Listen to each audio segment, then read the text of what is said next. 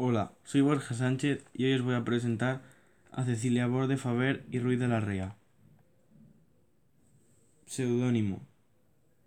Tomó el seudónimo de Ferrán Caballero de la localidad de Ciudad Real, Castilla-La Mancha, aunque también escribía utilizando el nombre de Corina, para disimular su identidad femenina en una sociedad donde la actividad intelectual era de hombres. La escritora nació en Morges, Suiza, el 24 de diciembre de 1796 y murió en Sevilla, España, el 7 de abril de 1877. Fue hija de un cónsul, Juan Nicolás Bol de Faber, y de Franquista Larrea. Su padre era intelectual y trajo ideas del romanticismo a Alemania a España. Sus primeros años de infancia Vivió en Alemania hasta que regresó con su familia, a Cádiz, que fue con 17 años. Fue educada en el catolicismo. Se casó el 30 de marzo de 1816 con el capitán de infantería Antonio Planellés y Bardasi. Con él se mudó a Puerto Rico, pero Antonio falleció. Y ella se fue a Hamburgo con su abuela. Luego regresó otra vez al puerto de Santa María, donde se casó con Francisco Ruiz del Arco, Marqués del Arco, hermoso, pero enviudó de nuevo.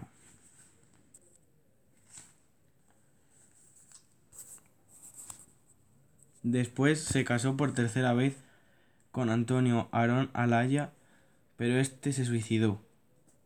Así que se quedó Cecilia en la pobreza.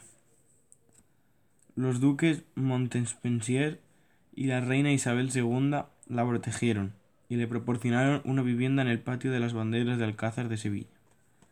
Pero la revolución de 1868 la obligó a mudarse y falleció nueve años más tarde en Sevilla. Fue una escritora que se decantó por el género novela de costumbres, con los siguientes elementos usos, dichos, cuentos, creencias, chistes y refranes. Estas novelas tenían un carácter ineminente didáctico alabando la vida al pobre pero honrada del pueblo andaluz.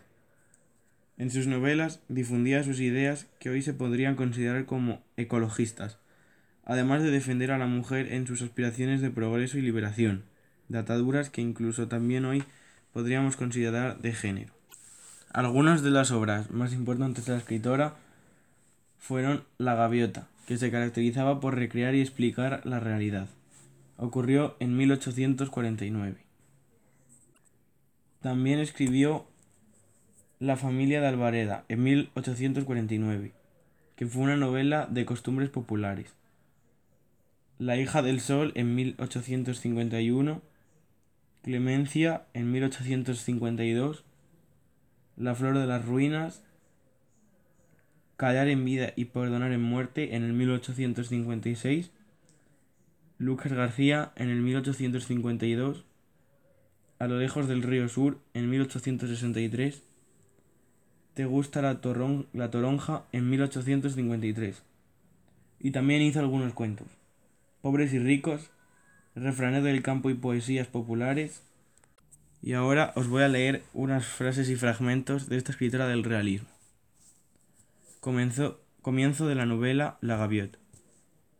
En noviembre del año 1836, el paquebote de vapor Royal Sovereignse alejaba de las costas nebulosas de Falmouth, azotando las olas con sus brazos y desplegando sus velas paradas y húmedas en la neblina, aún más parda y más húmeda que ellas.